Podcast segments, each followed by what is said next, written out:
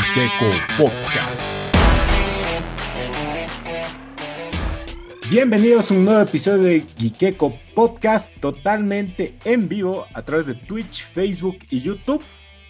El día de hoy, lamentablemente, no tenemos otra vez el equipo completo, aunque puede ser que Pablito se conecte al final del, del episodio. Pero estamos junto a Rick y ver cómo estás, Rick.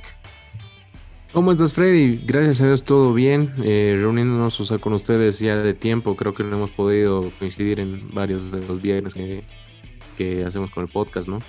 Sí, ¿Cómo exacto. estás, Ver? ¿Todo bien? Todo bien, todo bien chicos, acá después de una semana ausente por temas laborales, volviendo y bueno, esperando aportar eh, noticias nuevas e interesantes en lo que es la parte del gaming. Sí, Sí, exactamente. creo que hay varias novedades esta semana, ¿no? Bastante, sinceramente. hay de todo, ¿no? Lo bueno que eh, también ya comenzó una de las series que estamos esperando hace algún tiempo, que es What If. ¿Qué te ha parecido, Rick? La verdad me gustó muchísimo lo que he visto. O sea, el primer capítulo es una referencia entera, eh, muy breve, en 22 minutos aproximadamente, a Capitán América, el primer Vengador. Eh, Ya. Obviamente ya toma pues todo lo que es eh, el tema de crear una línea temporal diferente, donde ciertos eventos están pasando de otra manera. Te presenta algo muy eh, a lo cómic, como hacen con el Watcher, con Watu que es lo, lo más es lo más genial o sea es, es- todos los cómics de What If empiezan así con Watu diciendo yo soy el Watcher y no sé qué cosa o sea ahí tiene su diálogo y eso me gustó mucho y la verdad es que yo veo esta serie con muy buena expectativa el siguiente capítulo va a ser de T'Challa Star Lord son nueve episodios que va a tener esta primera temporada me gustó mucho que hayan conservado bastante de lo que son los diálogos eh, de la película original las voces son los mismos actores obviamente En inglés, ¿no? Sí, Y, en español también, de hecho, ¿no? Sí, creo que el doblaje también está bien hecho, eh, con los mismos actores. Y ha sido muy bueno, muy buen capítulo. O sea, de verdad te, te, te deja con ganas de, pucha, quiero más, eh, quiero ver qué pasa después de esto, ¿no? Exacto. Ojalá, ojalá podamos ver pues más, eh, más de, de la capitana Peggy, que es, pucha, un tremendo personaje. Creo que le han roto con eso, ¿no? Sí, de hecho a mí me pareció un, te lo resumo así nomás, de, de la peli, digamos, de, de ella. Y sí daría como para, o sea, digamos, hacérselo una trilogía o algo así de qué ha pasado después. Eh, de hecho, esa sinergia que tiene con el papá de Tony Stark y bueno, con el mismo, bueno, que ya no sería el capitán, con Steve Rogers. eh, Sí. Se nota, ¿no? Como algún me decía, no importa en el universo que estén, igual parece que siempre van a terminar juntos. Y de hecho esa armadura que se lo hace, o sea, no sé, debe, debe salir supongo en los cómics, pero es como si fuera la primera armadura de Iron Man, digamos. O sea, Totalmente. obviamente no es el mismo nombre, pero la misma idea, ¿no? Claro, totalmente. O sea, justamente cuando cambia algo en, el- en la línea temporal, que eso es lo que te están dando a entender, eh, pasa este tipo de cosas, ¿no? O sea, está Claro. pasando algo, algo diferente y es súper importante esto, o sea, para, para el desarrollo de la serie de aquí en adelante. Porque la verdad es que no sé ustedes, a, eh, a mí me gustó mucho eh, que hayan puesto esa referencia, si quieres. Y al final también, o sea, cómo Sí. vuelve a, a, si quieres, a, a esta dimensión, entre comillas, es eh, mediante, mm, mediante, como lo hicieron con Loki en Avengers del 2012, ¿no? Claro. No sé si te pareció eso. e- Eso me gustó mucho igual. O sea, hay cosas muy buenas, muy buenas en esta serie que yo creo que, que la verdad eh, van a llamar mucho la atención. O sea, yo, yo creo que tiene muchísimo futuro esta serie. Me gusta bastante cómo lo están manejando. Y de verdad, o sea, yo creo que tiene mucho más por mostrar, mucho más por mostrar. Estamos viendo recién la punta del, del iceberg, ¿no? Que nos están preparando Marvel con esto. Ver, ¿tú has podido ver la serie? ¿Te ha gustado? ¿Qué te pareció? Sí, sí, he, he visto el primer capítulo justo hace un, un par de, de horas. ¿Ya? Me, me gustó mucho, la verdad, me gustó mucho la, la estética que manejaron. Como vos dices, Freddy, me, me refrescó mucho lo que fue la primera película, obviamente con otro sentido, Ujú. eh, con otra, digamos, posibilidad. Y, y fue muy dinámico, ¿no? En ningún momento me aburrí, por más de que fue bastante corto. Claro. Mm, Como dice Rick, a mí me parece que detrás de esto hay obviamente un plan mucho más grande ¿no? de parte de Marvel. Yo creo que estas, estas pequeñas historias van a ir entrelazándose tal vez en lo que es la, la confección del, del, multiverso, ¿no? Para que después, obviamente, algunos de estos personajes aparezcan en, en, lo que es el cine, ¿no? Eh, muy conforme y bueno, obviamente esperando tal vez los episodios que van a ser un poco más drásticos o un poco más arriesgados, ¿no? Como el de Marvel Zombies, por ejemplo, ¿no? O sea, cómo, cómo mostrarán que se vuelven zombies, etcétera, ¿no? Tal cual, tal cual, o cuando realmente un personaje adopta realmente una cosa que nada que ver con su universo, ¿no? Como por ejemplo el que va a venir ahora de Star Lord T'Challa, ¿no? Exacto, sí, sí, sí, toda la razón. Claro, completamente fuera, digamos, de sus, de sus canons, ¿no? Súper random, súper random de ese aspecto. De hecho, dicen, ¿no? Que hubo historias que las han desechado, pero que iban a estar buenas, como eso de que Spider-Man sí sea una araña, digamos, y cosas así. Y esas sí son historias que han pasado en el cómic, ¿no? O sea, Spider-Man cuando muta, al final no, sé si recuerdan en la serie de los 90, que se termina transformando en una araña. Sí, también estaba también estaba el capítulo, o sea, también está el tema de el Capitán América de Hydra que sí ha pasado últimamente, creo que ha sido hace dos años, que se llama ah, el Comic Secret Empire Justamente, o sea, sí son cosas que han pasado, ¿no? O sea, que están en el cómic. Mucha gente también dice que, que el villano este de la, de la primera, del primer capítulo es Shumagorat, o sea, el arma secreta de Hydra, y no, o sea, no ha sido Shumagorat. Shumagorat es como el Starro, si quieren, de, de Marvel. Ya. Y no, no, ha sido este Shumagorat, o sea, eso es lo que están confirmando, ¿no? Porque... Que de, que de hecho ese es el villano confirmado para Doctor Strange, ¿no?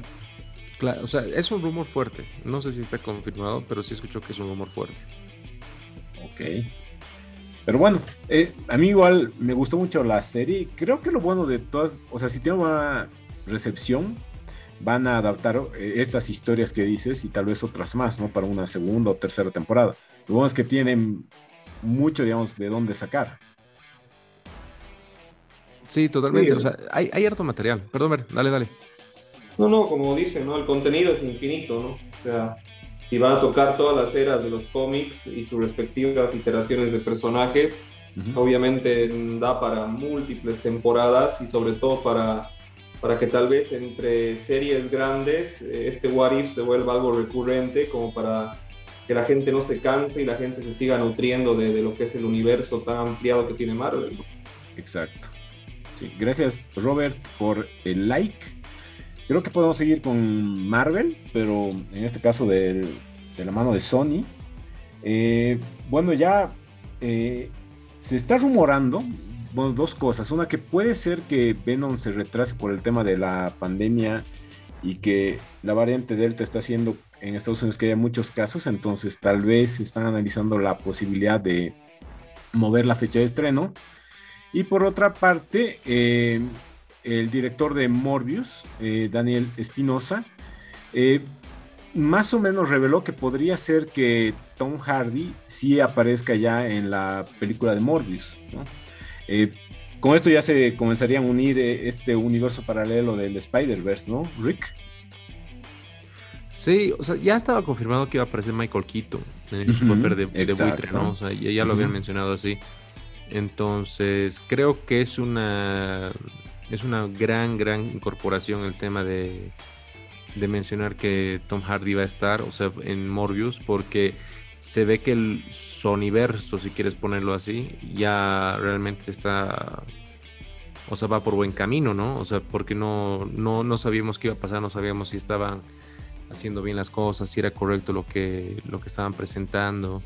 Claro. Entonces, por ese lado yo lo estoy viendo recontra bien. La verdad que me alegra mucho, porque no, de nada sirve tener tantos personajes y no tener un universo que coincida, un universo coludido. Creo que eso era lo más, eh, lo que más se reclamaba. Sí, y justamente complementando, dicen ¿no? que aunque hasta el momento no se ha estrenado esta película, ya se está hablando de una posible secuela. Eh, cuando entrevistaron a Tom Hardy, él, como en esta película ya se involucró más, hasta fue parte de, de los que escribieron el guion, decía que ya tiene ideas para una tercera parte, en la cual, bueno, él quisiera que ya esté Tom Holland más, ¿no? Pero obviamente va a ser, va a ser de acuerdo al tema de la recaudación y cómo cómo le va a esta película, ¿no? Para hacer una tercera. Yo creo que como, sea, como ya estamos acostumbrados a trilogías, creo que cerrar una trilogía y ya unir Spider-Man de alguna manera eh, estaría bueno. ¿O qué te parece a ti ver? Sí, sí, obviamente en algún momento tienen que contar la historia de los, de los simbiotes y por ahí obviamente volver al tema del Spider-Man eh, negro, ¿no? Eh, con traje de simbiote, ¿no? De todos modos, em, no sé si la trilogía o la tercera parte dependa tanto de, cómo le va en la taquilla, porque bueno, como vamos a hablar seguramente más adelante, el tema de la taquilla ahora no es algo, digamos, muy fiel a que haya secuelas o no, porque estamos en una época muy especial, ¿no? Claro. realmente eh, hay muchas eh, películas que seguramente hubieran sido en una época normal eh, grandes éxitos taquilleros y de ventas y ahora no están saliendo como, como se esperaba, ¿no? Exactamente. ¿A ti, Rick, sí te gustaría, digamos, esta tercera parte ya un Spider-Man? Yo lo veo muy desigual el nivel de poder, si quieres llamarlo así, ¿no? O sea, porque de lado, o sea, no, me imagino a Tom Holland yendo contra Tom Holland. claro. Lo veo muy, muy OP ahorita a, Venom. si quieres. Y con lo que va a pasar en Carnage, creo que va a ser también así muy, muy duro. O sea, no, no lo veo, sinceramente. Claro. Por ahí, por ahí lo podemos ver como un aliado de Venom. Yo creo que puede empezar como hacen en las películas, ¿no? Que primero se pelean, después terminan uniéndose, o sea, algo, algo clásico, ¿no? Podría ser. Esa sería una buena alternativa. Continuando con, eh, bueno, con las noticias. En este caso podemos hablar de Crunchyroll. Eh, Funimation, el streaming de Sony Pictures y Aniplex, que es una subsidiaria de Sony Music que distribuye anime, ha adquirido por 1.2 mil millones de dólares a su competencia del mercado que es Crunchyroll, que eh, e-, era distribuida o era dueña en su momento ATT. Y bueno, según Variety es para subsanar unos cuantos deudas que tiene ATT.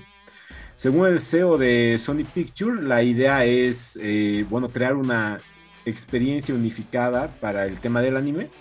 Como siempre decimos, a veces estas noticias parecen, entre comillas, malas, pero por lo general son buenas, sobre todo para los espectadores, ¿no? Porque al unir ya dos gigantes en el tema de anime, el consumidor final es el que va a tener más contenido y tal vez lo va a disfrutar de una mejor manera. ¿A ti qué te ha parecido esta noticia, Rick? La verdad es que Crunchyroll es una plataforma que no he investigado mucho porque como saben no soy tan fan del anime. Ok. Pero me parece, me parece que ya pasar a manos de una empresa como Sony es palabras mayores, ¿no? O sea, ya no estás hablando de, claro. ir, con, ir, de forma independiente contra algo así. Eso me gusta mucho. O sea, la verdad yo creo que han tomado un gran paso porque es algo que eventualmente van a hacer, ¿no? O sea, las compañías grandes van a terminar comiendo a los servicios de streaming más pequeños. Exacto. ¿Tú, ver alguna opinión de este servicio de anime? Eh, sí, yo creo que va a ser para bien. Personalmente, eh, yo estoy suscrito a Crunchyroll, más que todo por, eh, por un tema de un grupo de amigos y que obviamente se puede compartir la cuenta. No me gusta mucho, digamos, soy muy fanático de los animes, digamos, muy variados o muy, muy, digamos, de nicho, pero obviamente me gustan los, los más clásicos y los más, digamos, que son de culto, ¿no? Okay. De todos modos, si algo que, que, a mí me molestaba mucho era la plataforma propia del Crunchyroll, que era una plataforma bien, bien arcaica, o sea, a diferencia de Netflix, de Amazon, eh, no, era, era muy, muy poco amigable, porque no podías elegir perfiles, o sea, podías compartir la cuenta, pero no había perfiles como para que una persona esté viendo algo y la otra esté viendo lo mismo, pero en otra temporada. O sea, perjudicar a tu amigo o decirle, mira, yo voy a ver, no sé, Naruto y vos vete otra para que no nos perjudiquemos. Claro. Eh, imagínate los animes donde hay, ¿no? Claro, 600 capítulos. ¿no? sí, capítulos 650. Y, esto, por ejemplo, no me gustaba, ¿no? Y, por otro lado, el Funimation, que obviamente es un servicio que en Sudamérica es bastante caro, porque no hay una, versión, digamos, como tal en Sudamérica. Claro. Lo que sí sé es que tenía una muy buena plataforma, pero obviamente para nosotros era más caro y más complicado acceder, ¿no? Entonces, la compra de Sony, de, parte de, o sea, por la compra que hizo Sony va a permitir fusionar obviamente estas dos empresas y monopolizar el contenido de anime on demand, ¿no? Exacto. Y seguramente le va a dar a cada una o la fusión va a ser un servicio realmente ya más, más eh, amigable para el usuario, ¿no? Entonces, para mí es una buena cosa y lo, y lo celebro, ¿no? Sí, qué bueno. Sí, qué bueno. Yo, yo igual lo veo de, de, esa manera, a pesar de no tener el servicio. Eh, comprendo de la gran cantidad de personas que les encanta el anime, entonces, eh, de, que va a ser algo bueno para todos, yo creo que sí, y tal vez como dices, como se va a volver, entre comillas, un medio monopolio, hasta puedan ya comenzar a generar, como hace Netflix y otras eh, empresas, contenido exclusivo, digamos, de anime para estas plataformas, lo cual va a potenciar, ¿no? Este mercado, entonces, me parece igual una buena adquisición. Sí, inclusive eh, hay, hay rumores de que se va a poder inclusive eh, contratar el servicio de PlayStation Plus oh. con un añadido de plata que va a venir con la nueva suscripción, digamos, ¿no? Ah, Algunos rumores decían que iba a venir incluida, pero después se ha desmentido y los rumores más apuntan a que habría un PSN Plus, no sé, premium, que viene ya con lo que es la, parte de anime. Claro. Y qué interesante, qué interesante. O veremos, supongo que para el año, como estos tarda meses, para el año ya vamos a ver o una nueva plataforma o Funimation ya para todo el mundo, como, como vemos. Continuando y pasando a DC, eh, bueno, Robin, el compañero de Batman, de acuerdo a un nuevo cómic que salió en la saga de Batman uh, Urban Legends, ya como que salió del closet, por así decirlo, Rick, ¿Me puedes explicar un poco más de cómo es esto? Sí, claro, o sea, es eh, Tim Drake, el segundo, no, el cuarto Robin, perdón. Perdón, no, el tercer Robin, el cuarto. Es el tercer Robin. O sea, eh, tuvo una cita con una, con un, o sea, con un hombre, un, o sea, un compañero que ¿Un compañero, ya. Exacto. Y es como que le gustó la idea, ¿no? O sea, le gustó estar con él, le gustó sentirse, digamos, o sea, querido por él y es como que, ha, o sea, todavía está en, ese, en esa etapa de descubrir. Y él, mismo dice, no, estoy todavía descubriendo, no estoy seguro, pero le agrada la idea. Eso es lo que, eso es lo que mencionó, ¿no? Entonces, creo que, o sea, es, es una evolución en, el personaje, ¿no? O sea, no es algo que está sacado de, de la bolsa o algo así, sino que eh, Tim Drake tiene pues aproximadamente como personaje desde los 80s, 90s. Entonces, obviamente, o sea, es algo que es muy, muy importante, ¿no? O sea, en la evolución del personaje. Creo que no es nada... ¿Forzado? Nada forzado, sí, o sea, porque obviamente también está el tema de la inclusión, están eh, yo creo que tomando un buen paso con el personaje para que no sea plano, ¿no? O sea, que se distinga de los otros Robins de, toda, de, igual manera, porque era uno de los que más se había perdido. Oh, Entonces, yo creo que están haciendo algo bueno con este personaje, desde mi punto de vista. No, interesante, o sea, le están dando como que más matices para, como dices, se diferencia de los demás. Exacto, Otro, otra tonalidad le están dando al, personaje, lo, cual me, me, agrada bastante, ¿no? Porque Em, ¿Qué te digo? O sea, de verdad creo que es una forma de aprovechar, aprovechar bastante bien a, lo que tienen, o sea, a, los personajes que tienen, porque la galería de Batman es la más rica desde mi punto de vista. Claro. y, creo que lo está haciendo muy bien, o sea, no, no, veo, no veo algo polémico, si quieres, o que a la gente no le vaya a gustar, una vaina así, ¿no? Igual entiendo que justamente esta saga de cómics, por así decirlo, recién está comenzando, así que supongo que a lo largo de, este tiraje ya vamos a ver un poco más de cómo va evolucionando este personaje. Totalmente, totalmente. Es algo que yo, la verdad, lo, lo aplaudo, o sea, no, no por hacer una inclusión forzada y demás, sino porque realmente, o sea, es, eh, es algo que tal vez al personaje ya le tocaba, ¿no? O sea, como para diferenciarlo, como para ya que sea algo diferente, diferente respecto a los demás. Súper, está buenísimo. Ahora, ya vimos todo Suicide Squad. Eso te quería preguntar, ver, ¿lo has podido ver o no?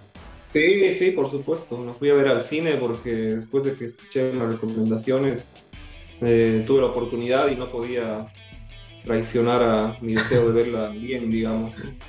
Sí, exacto. Yo igual fui al cine y tal cual después de escuchar la reseña de Rick. Pero dicen que eh, este estreno se estimaba que recaude 26.5 millones de dólares en taquilla. Eh, o sea, eso es lo que recaudó, perdón, en Norteamérica, pero ellos esperaban que recaude 30 millones de dólares. Y a nivel mundial eh, recaudó 35, alcanzando un 72 millones de dólares. Lamentablemente lo que informan es que se gastó 185 millones de dólares en la producción de la película y otros 100 millones en el marketing, por lo que no le está yendo tan bien, por así decirlo, en taquilla, como mencionamos previamente ver. Y lo que indican es que las causas de esto sería, bueno, por una parte que, ha habido este estreno simultáneo en HBO Max y en cines, eh, sobre todo en Estados Unidos. También que lo que ya dijimos de que no está yendo mucha gente al cine por esta nueva variante Delta que están subiendo los casos en Estados Unidos. Y por último, lo que ya conocemos desde hace muchos años, la piratería, que sobre todo en continentes como el nuestro lo piratean desde Estados Unidos y hay mucha gente que ya no va al cine, entonces esto ya no cuenta como recaudación. ¿Qué les pareció a ustedes esta lamentable noticia? Porque a mí me pareció de las mejores películas que he hecho por el momento el universo de DC. No me parece una mala noticia desde mi punto de vista. O sea, yo creo que están aprendiendo todavía a cómo evaluar el tema de, de la taquilla, ¿no? Porque es algo que es muy difícil en este momento con el tema de la pandemia. Ya. Entonces, creo que es algo que sí. No lo veo mal. Yo no lo veo mal. Yo creo que están muy muy bien dirigido el tema de la película, cómo, estás, cómo ha hecho el trabajo, digamos, si quieres, eh, en general para, para mm, la promoción, porque creo que es un buen marketing desde mi punto de claro, vista. Sí, sí. Y yo no lo veo mal, o sea, espero de verdad que pueda recuperar, o sea, obviamente ha tenido costos extra mucho más caros de lo que se esperaba, pero, pero nada, o sea, ahí está, ¿no? Yo creo que es una buena película y, la verdad lo ha valido. Yo creo que va a rendir sus frutos todavía en un tiempo. O sea, no, no, no, la, no la mataría desde ahora, ¿no? Claro. A ti, ver qué te parece la noticia.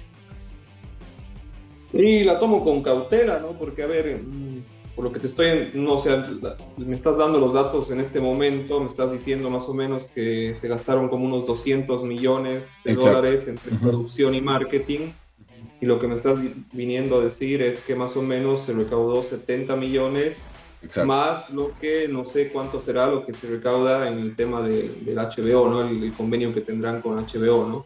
Exacto. Entonces, eh, está bien, mi, lado fan y mi lado que hizo que me, me encante la película, lo que quiere entender es que no pasa nada y que obviamente como la película es muy buena, los directivos van a decir, bueno, ni modo, ¿no? Pero mi lado realista dice que cualquier otra película que tendría esta venta y este costo de producción sería un fracaso completo y cerraría cualquier posibilidad de, de, seguir un proyecto, ¿no? Y sobre todo de, seguir una, una, secuela, ¿no? Entonces, lo tomo con cautela. Eh, por ahí, como dice Rick, eh, esta gente que al final es, está muy bien eh, apoyada en cuanto a los directivos por gente que sabe tienen otras maneras de ingresos, ¿no? Y no sé, por ahí realmente la cantidad de plata que HBO le da es, suficiente y la desconozco, ¿no? Pero, pero bueno, ojalá, porque la película a mí me gustó muchísimo y, y fue una de las pocas películas que me hizo querer volver, digamos, a mi atención al, universo de DC, ¿no? Que yo, yo que no lo sigo mucho en cuanto al universo cinematográfico. Totalmente de acuerdo. Yo creo que es algo que obviamente eh, o sea, han tenido que invertir fuerte en el marketing como para tener réditos. Y creo que, como dice Ver, es una de las películas que realmente te hace querer interesarte nuevamente en este universo. Porque incluso las escenas post-créditos y demás te dan indicios de, lo que va a pasar. Exacto. Y demás. Sí, sí. Entonces, son cosas muy importantes, ¿no? Que no, hay que, que no se pueden obviar. Sí. De hecho, Idris Elba eh, mencionaba en una entrevista que le gustaría un spin-off de, a modo de película donde se vea esta pelea, digamos, entre Superman y Bloodsport y cómo lo manda al, al hospital. Al, hospital, ¿no? Entonces dice, por lo menos una, no serie, pero una película solo enfocada en esa rivalidad y que termine, digamos, con Henry Cavill ahí en, el, en terapia intensiva, que, me parece ideal, pero él igual menciona que todo va a depender de si hay spin-offs, precuelas, secuelas o lo que sea, de, de, la recepción. Que tal vez como tú, Rick, sobre todo mencionas en otros episodios que eh, tal vez ya está cambiando esto de no solo fijarse en la taquilla, sino tal vez cuántas suscripciones más ha traído HBO Max, cuántas veces se ha reproducido ahí, cosas así, ¿no?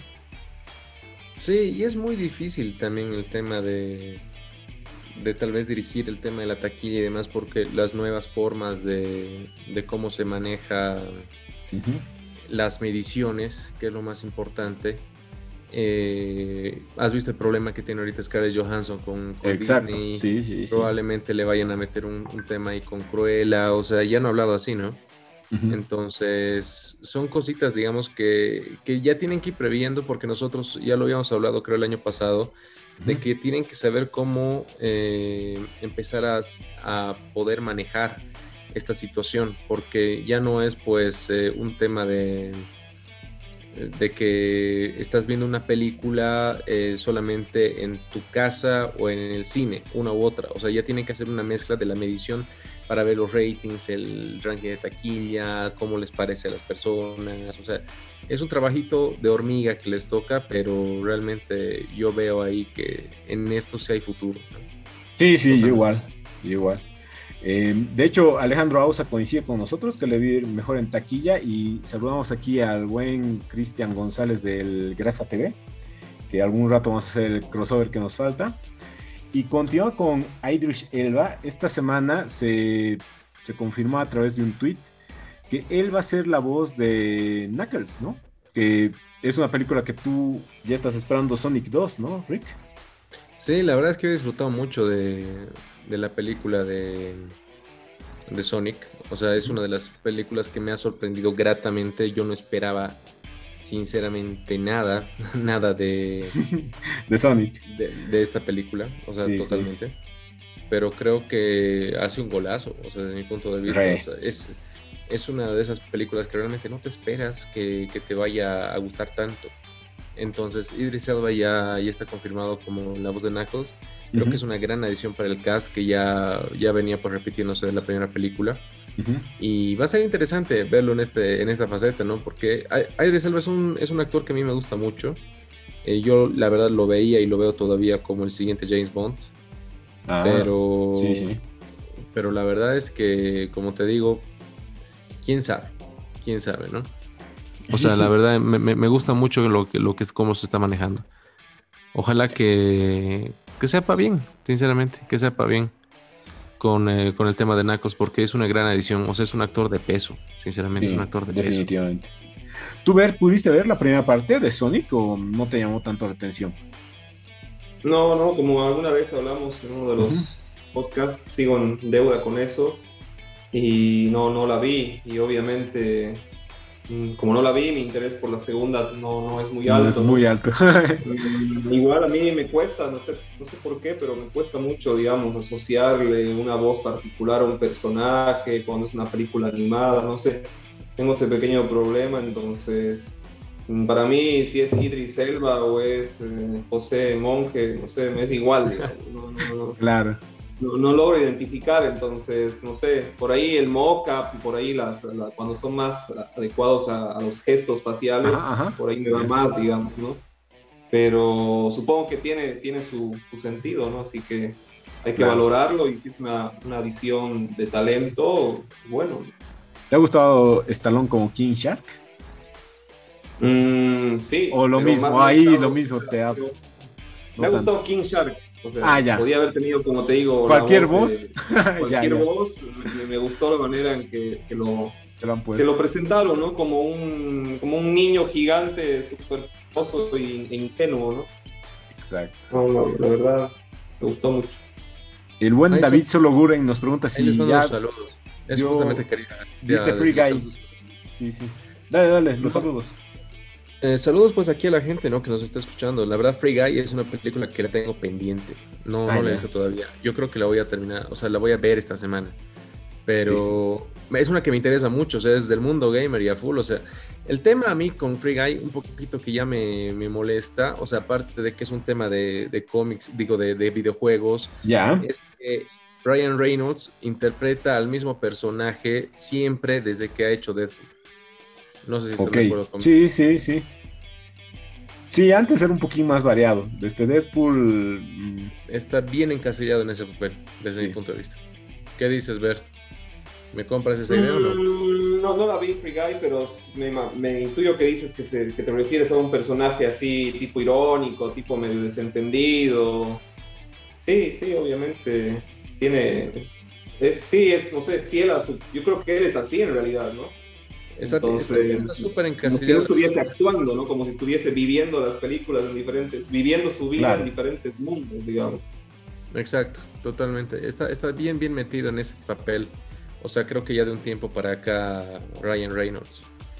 Y es algo, digamos, que obviamente me llama muchísimo la atención porque, pucha, yo creo que es un buen actor, pero ya lo he visto mucho como, como Deadpool en varias películas. Incluso cuando era Pikachu, yo lo sentía bien Deadpool. Sí, sí, de hecho. Sí, sí, sí.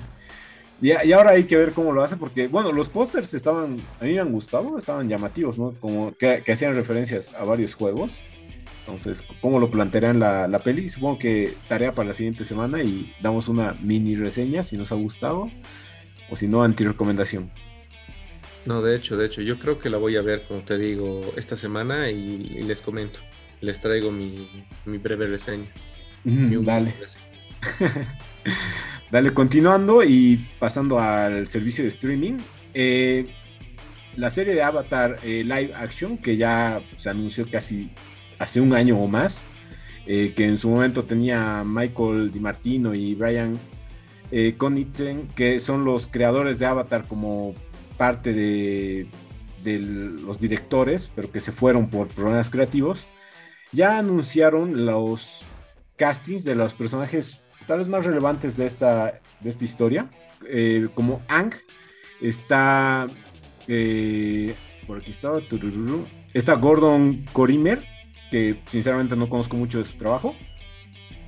Como eh, Katara estará Kia Weiton, que la, la, actriz ya la vimos en Anne Y también está como Soka el Ian Osley, que él participó en 13 Reasons Why.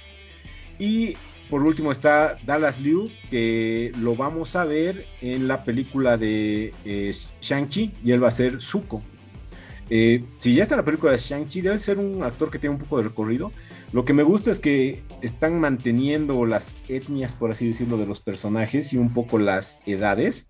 Entonces, como que el cast yo sí lo compro, pero ahora hay que ver cómo es la historia y el guion de esta, de esta serie, que es un poco lo que más tenía preocupados a los fans. Pero por el momento pinta bien. ¿A ti, Ver o Rick les gusta esta serie? Yo sé que a Pablito sí le encanta, pero lamentablemente no está aquí. ¿Qué dices, Ver?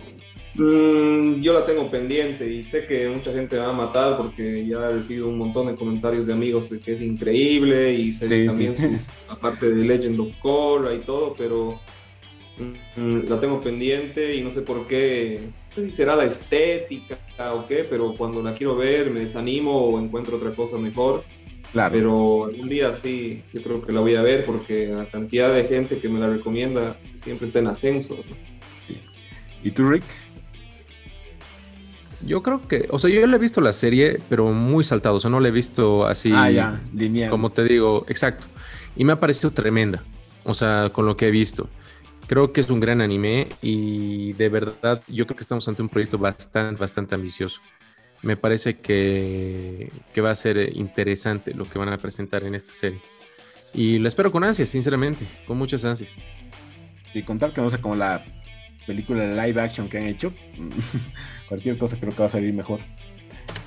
Y ahora, el día de hoy ya salió en la página de Star Plus cuánto va a ser el precio de este servicio.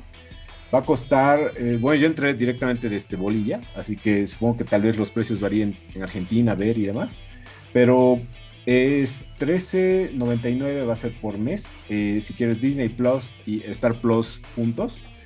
Eh, mensual 10.49 si solo quieres Star Plus y anual eh, 104.99. Y en la parte de abajo mencionan que si ya tienes el servicio de Disney Plus, que creo que los cuatro tenemos, se puede agregar ese servicio ya a una nueva suscripción a esta plataforma.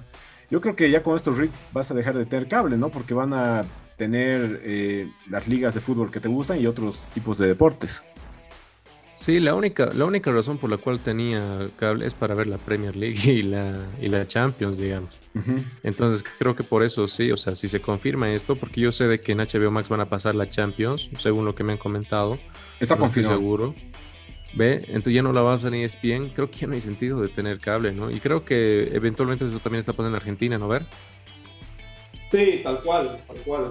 Eh, um, Sí, obviamente acá el tema de DirecTV es el más completo en cuanto a deportes, pero al igual que vos, a mí me interesa la Premier y por ahí la Champions, y obviamente mi equipo no se sale. Y, claro, obviamente la tele queda en un segundo plano, ¿no? Lo que es el servicio de cable.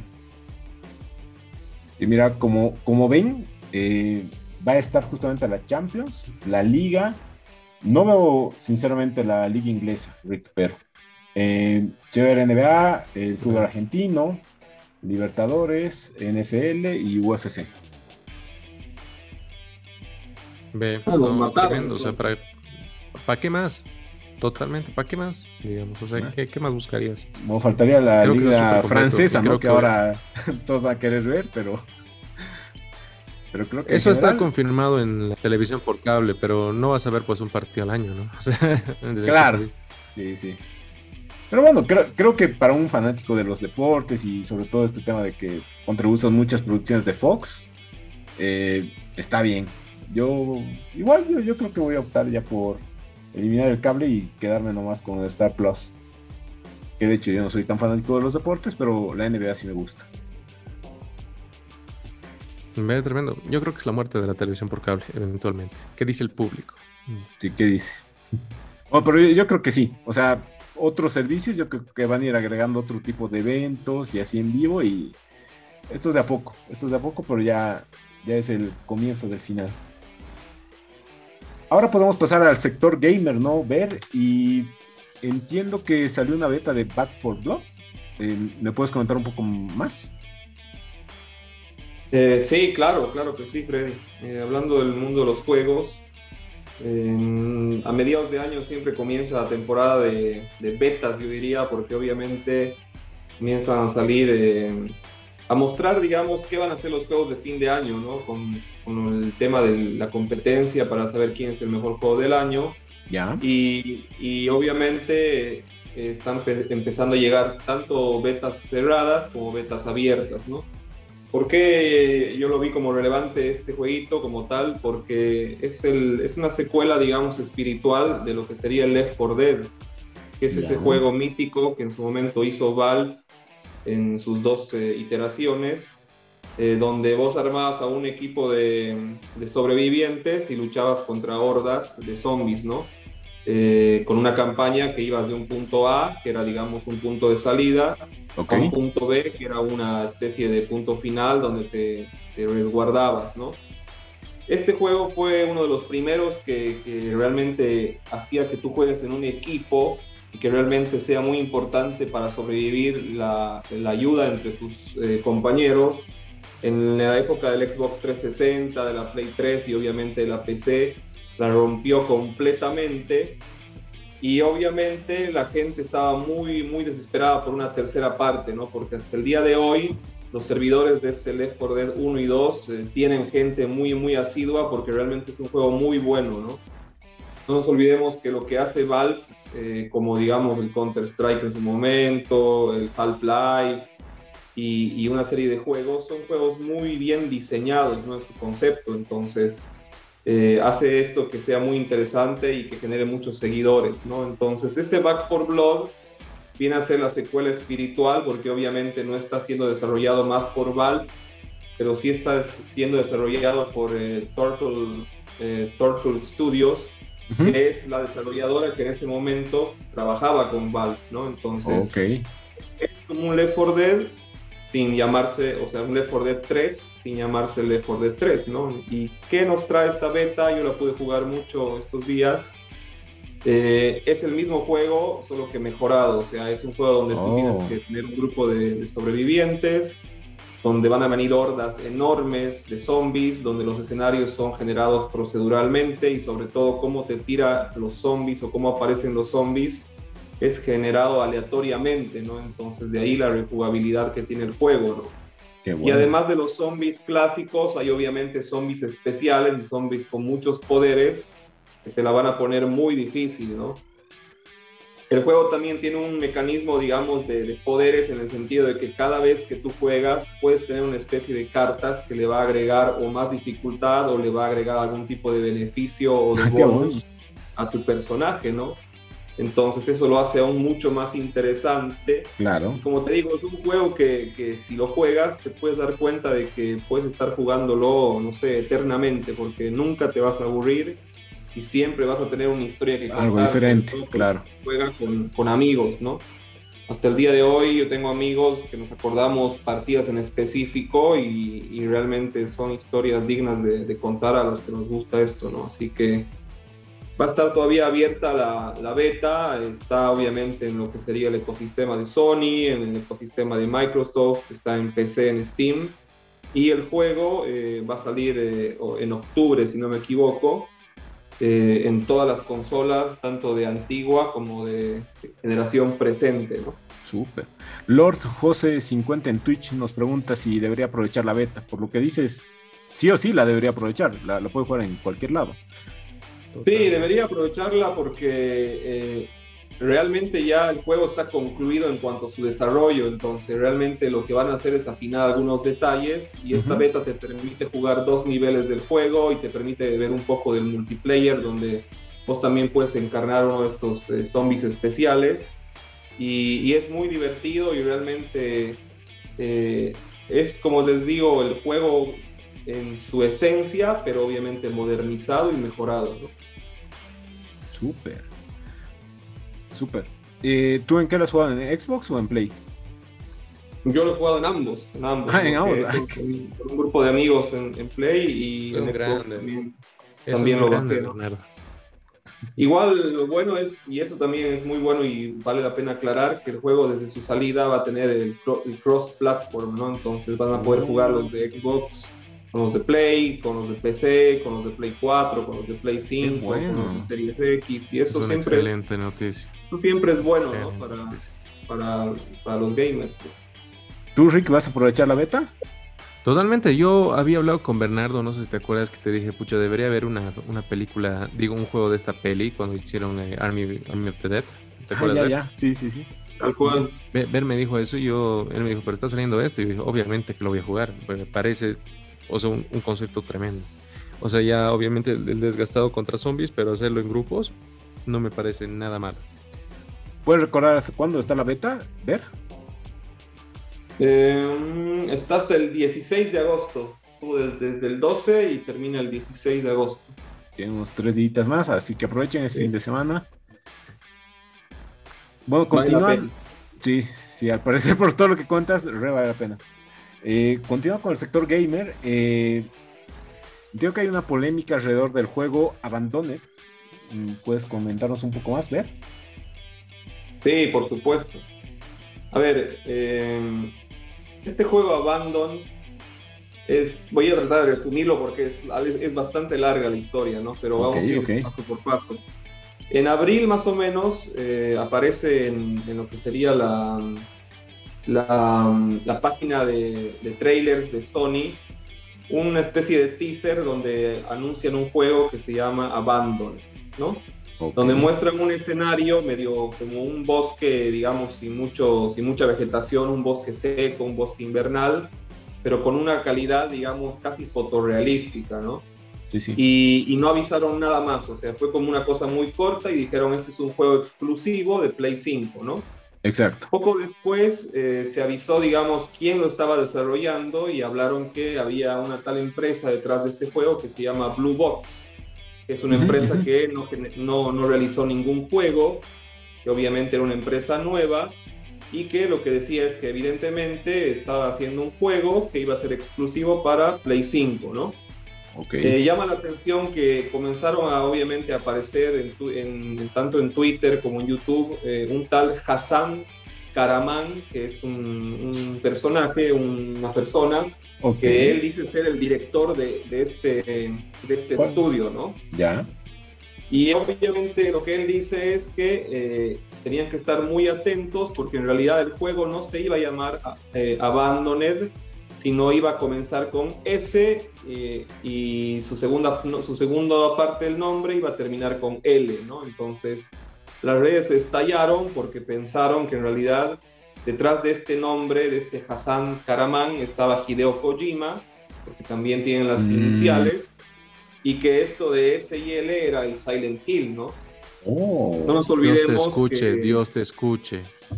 Entonces, no nos olvidemos que, a ver, en un primer lugar siempre quedó esa pica, ¿no? del Silent Hills de Hideo Kojima, del, final abrupto con Konami.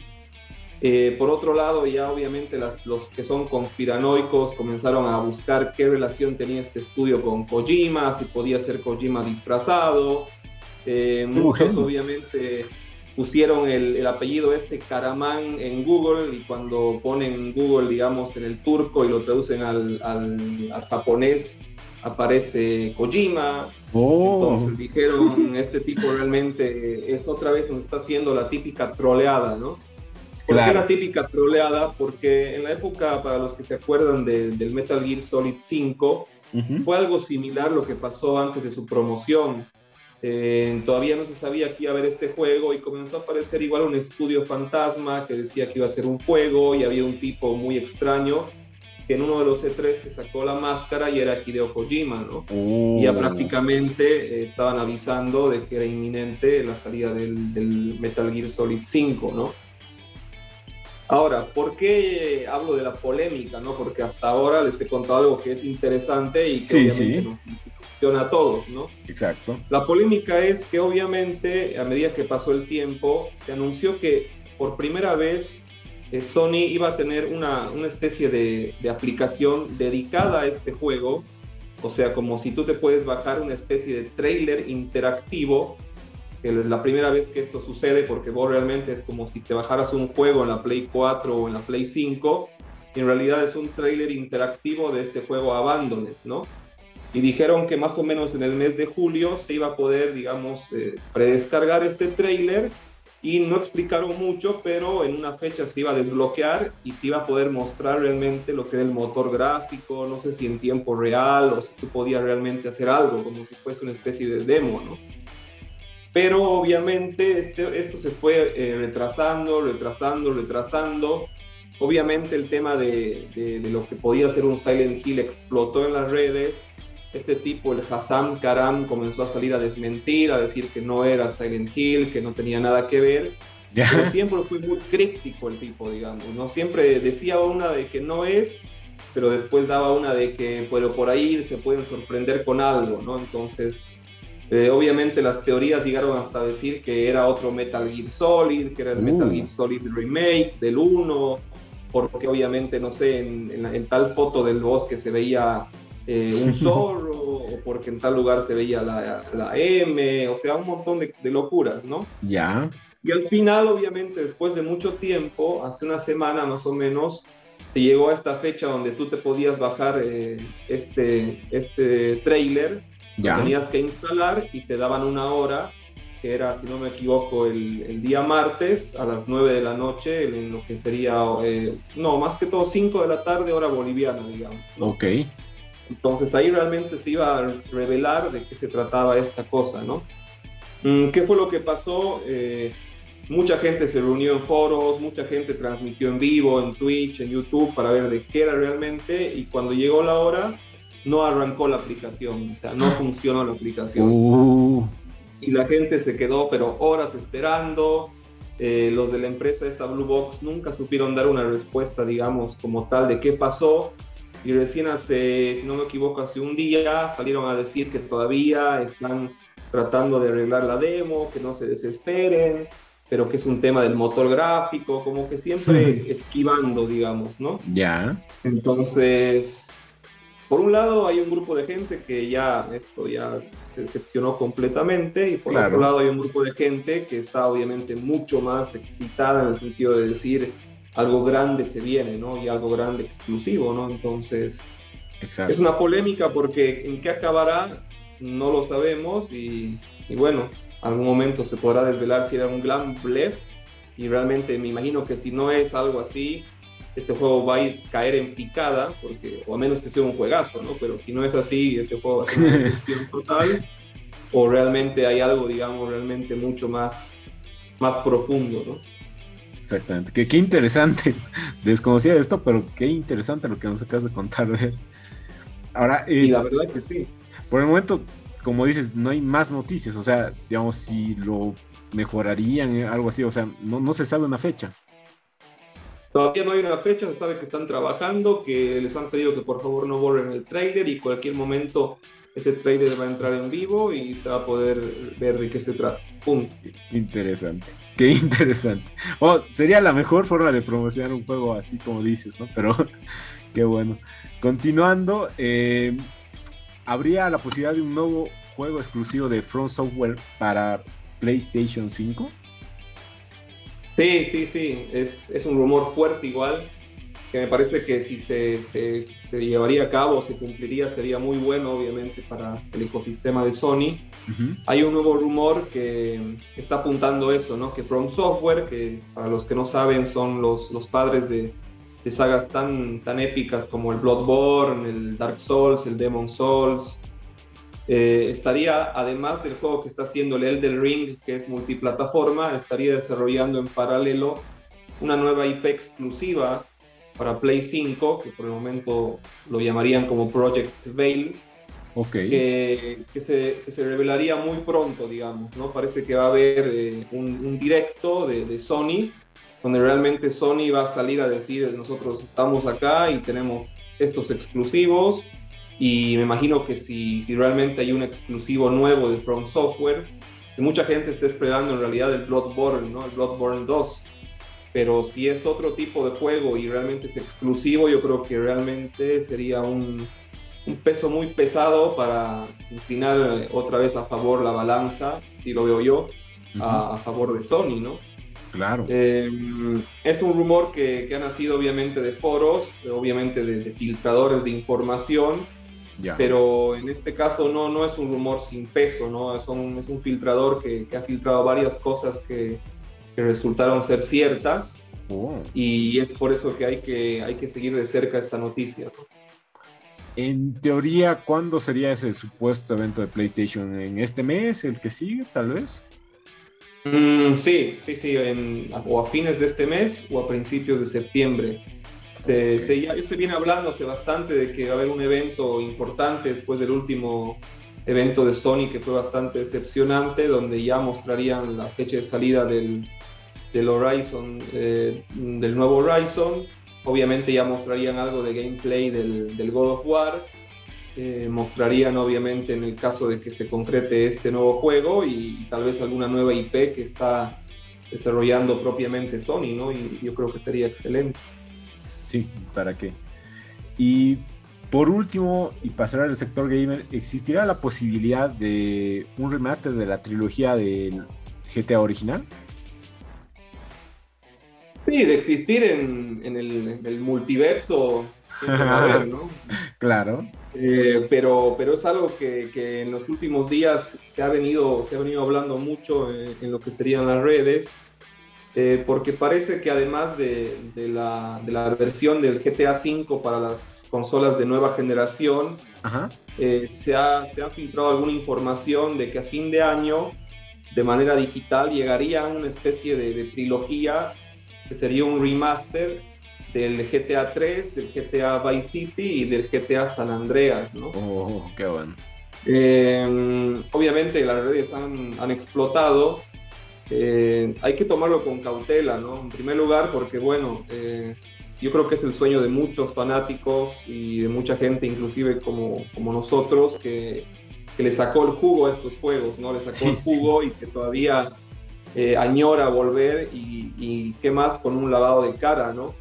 Claro. Pero por otro lado, mm, viniendo de la empresa que es Take Two, eh, es una empresa que muchas veces eh, parecía que iba a pasar cosas así, como por ejemplo con, con, la secuela del Bully, que es un juego muy mítico igual, o con la secuela del Manhunt, y al final nunca, nunca ha pasado como tal, ¿no? Entonces eh, hay que verlo y tomarlo con una, una cautela bastante importante, ¿no? Ahora, por otro lado, para los que creen que va a ser una trilogía con la cara del GTA V, eh, no creo que vaya a ser así porque están hablando más de un remaster y no de un remake, ¿no?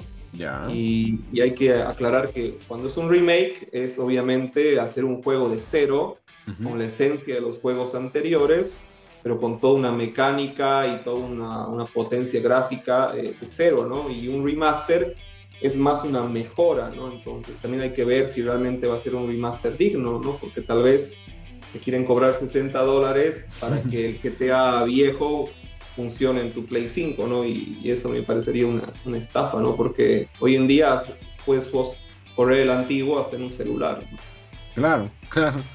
Sí, bueno, a veces eso es lo que hace Nintendo, ¿no? pero, pero es diferente. ¿A ustedes qué, cuál es el que más les ha gustado de estos tres? ¿Tienen algún recuerdo con esto? el San Andreas. Yo, yo creo que es el que más he jugado y sobre todo me acuerdo que no lo tenía en mi compu, iba a un café internet a jugarlo y, y me gustaba harto, sobre todo el, en su momento me parece espectacular este tema de radio, que me parecía gigante el mapa, supongo que no es tan grande como los actuales, pero eso de que parecía que de cada barrio que pasabas una cosa diferente, me, parecía otro nivel, digamos, algo que yo no había visto hasta ese, hasta ese momento. ¿A Rick? Creo que Rick un momentito se salió, pero ahorita voy a volver para las recomendaciones. Pero, ¿cuál, de la trilogía original te gustaba más a ti ver?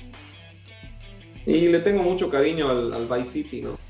Que es el juego que, que, me ha vuelto loco, porque el 3 lo jugué, me acuerdo en su momento. Eh, tenía unos gráficos increíbles para la época, pero todavía la historia era medio chata, ¿no? Y en cambio en el Vice City realmente ya tenía una historia mucho más eh, alocada, mucho más eh, madura en cuanto al desenlace de sus personajes.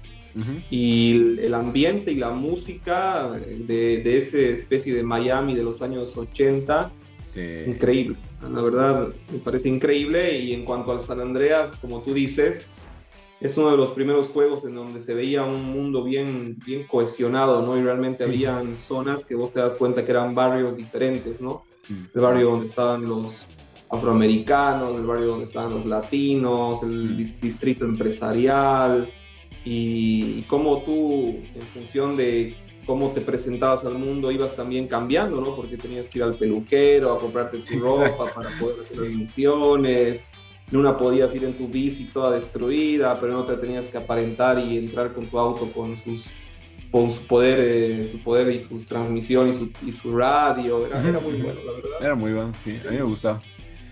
Bueno, esperemos eh, qué, pasará. Igual, ya estos juegos los puedes encontrar, supongo, en, o sea, en Steam deben seguir o en el mismo Xbox. Sí, por supuesto, por supuesto que están, ¿no?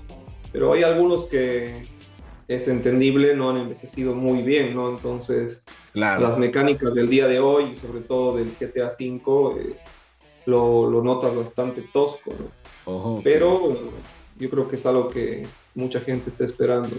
Sí, yo creo que sí. Ahora sí podemos pasar a las recomendaciones de la semana. No sé si va a estar Rick presente, pero podemos comenzar contigo. Ver, ¿qué nos recomiendas esta semana? ¿Algún juego? Mm, yo les recomiendo que los que tienen la posibilidad, como les he adelantado, eh, tengan, estén atentos a, los, a las betas que están saliendo, ¿no? A la beta del, del Back for Blood, a lo que sería el, lo que hubo, el test server del Halo Infinite, que fue muy bueno. Eh, hay una beta cerrada de FIFA que también está dando vueltas. Que se viene la, la beta abierta del Diablo 2 eh, Remastered. Y, son juegos que realmente van a ser muy buenos y que estas betas nos dan una, una buena probada para no, no comprarlos sin, sin, tener un criterio formado. ¿no? Exactamente. Yo esta semana, hasta no sé si Rick ya está o no, le recomiendo, bueno, dos... Eh, estoy, Ah, ya, dale, Rick, dale tu, tu recomendación. Les comento que mi recomendación es ver la segunda parte de Batman Alone Halloween, de la película animada. Ah, ¿ya salió? Hace dos semanas había recomendado la primera. Salió la semana pasada la segunda parte y es tremendo peliculón con el giro y todo que le dieron. Las Ya. voces, la animación. De verdad lo recomiendo bastante. O sea, a la gente que le gusta el cómic, especialmente a, a mi amigo José Monge, le va a encantar.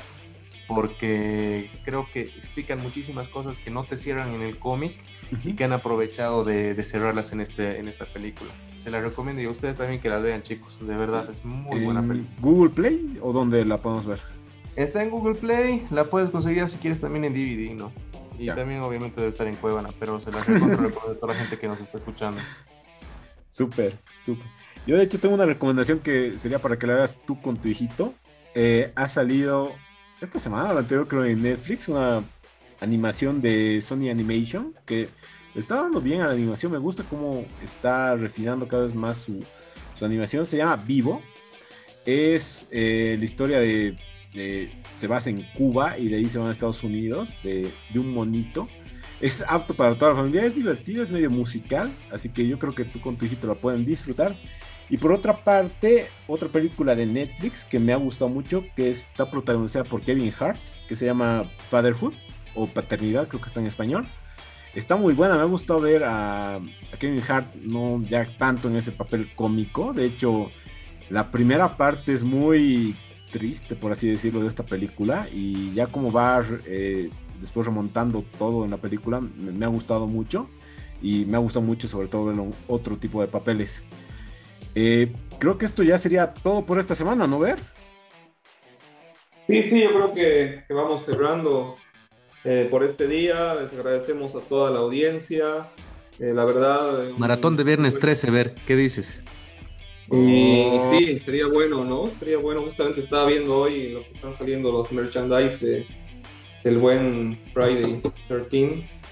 Pero, pero sí, sí, hagan algo así, métanle un buen juego de terror, una buena película de terror, un buen libro y estén muy atentos a nuestras redes, ¿no? Por ahí esa sería la recomendación de Pablito, porque la próxima semana creo que se viene un premio y un sorteo muy bueno, ¿no, Freddy? Sí, de, de hecho, creo que Rick lo podemos anunciar ya, lo vamos a publicar desde mañana, pero gracias a nuestros amigos de Game Mart se viene un mouse, un mouse así pro, entonces... Es un eh, mouse gamer, ¿no? Es un mouse, mouse gamer para, para toda la gente que nos escucha. Es el mouse G305 de Logitech. Está bueno, se lo van a poder ganar. Eh, vamos a poner en la página, en Facebook e Instagram, las bases para estos concursos. Esto sería todo por esta semana. Pueden escuchar el podcast en su formato original en Spotify, Apple Podcast, Google Podcast o Anchor. Y eh, resubiremos este video en Instagram, Facebook y YouTube. Esto sería todo. Bye. Que tengan un excelente fin de semana. Nos vemos el siguiente viernes. Bendiciones del tío Keko, viernes 13. Bye.